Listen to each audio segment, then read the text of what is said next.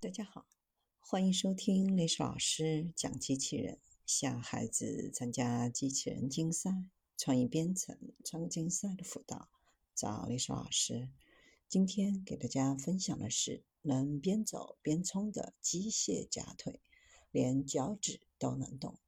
首先，让我们来看一段机械飞升的视频。有小哥穿上一个机械假腿，气定神闲地走上楼梯。甚至还可以跨级下楼，也完全没有问题。除了肉眼可见的灵活之外，续航能力也很出色。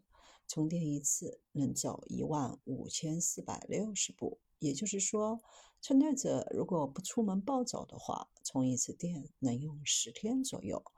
一般戴假肢的人，平均一天走的是一千五百步左右。当人在平地上行走时，启动被动模式，连电都不用充就能走无穷步。之所以能这么灵活，一是因为这个动力假肢的仿生膝关节、踝关节、脚趾都可以动；二是比之前的同类轻巧不少，不然连抬个腿都费劲。那能同时叠满、轻巧、灵活、续航能力强悍的这个假肢是怎么造的呢？团队主要从腿部的三处重要运动关节入手：膝关节、踝关节和脚趾关节。正常人在行走过程当中，膝关节的扭矩变化范围较大，比如膝关节在伸展时的扭矩可达屈腿时的四倍。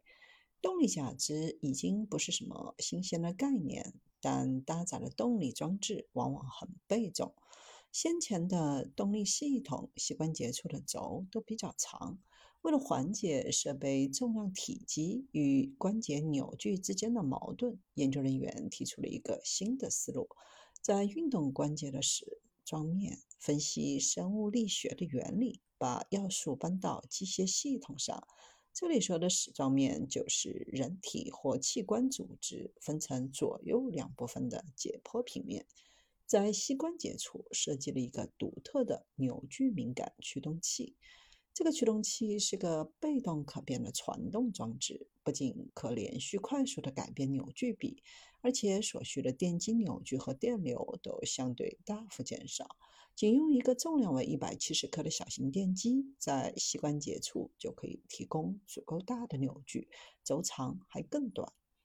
除了扭矩之外，膝关节的运动速度也是影响仿生效果的重要因素。膝关节的运动速度和扭矩不会同时达到峰值，所以这个小型电机能够提供足够的速度。在此扭矩敏感驱动器的加持下，膝关节的结构变得更紧凑、更轻巧，仿生效果也更好。除了膝关节外，仿生的踝关节和脚趾关节上也有不少硬核之处。指关节和踝关节的扭矩大小几乎是成正比关系，而且这两个关节的速度大小相当，方向基本相反。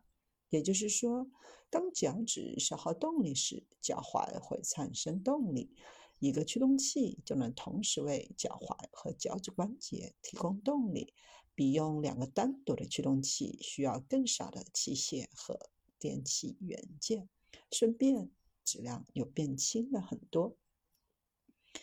这个能够同时给脚踝和脚趾提供动力的装置，名曰嵌驱动系统。意思是其输入量要比控制的量少。仅给脚踝提供动力的话，每步需要电能为十四点四焦，总体效率为百分之四十三点八。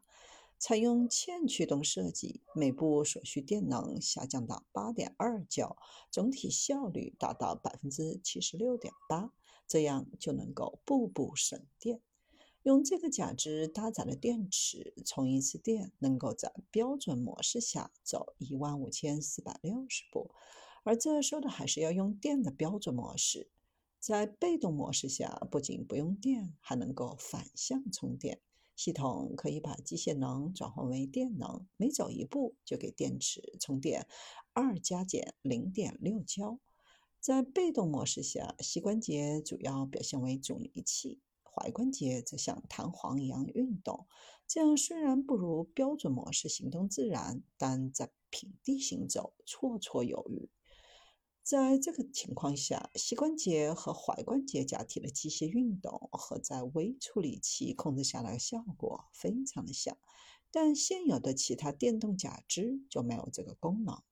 到目前为止，已有三名膝上截肢者试戴了这种义肢，结果表明他们的走路风格自成一派，但最终都能靠此独立行走，和正常人没有显著的区别。这些假肢的适用人群非常的广泛，身高在一米六到一米九之间，净体重在五十九到九十一公斤的截肢患者都可以正常佩戴。当然。它还有一些需要改进的地方，比如佩戴者不能够单独控制脚踝和脚趾关节，两者扭矩之间的比例固定，不能够根据用户的需要和偏好来进行更改。后续将进行更多的实践，提高更好假肢的使用效果。事实上，全世界的截肢人群要比大伙儿想象的还要多。我国每年就有二十八万人因为糖尿病被截肢，轻便好用的假肢无疑对这个庞大的群体意义非凡。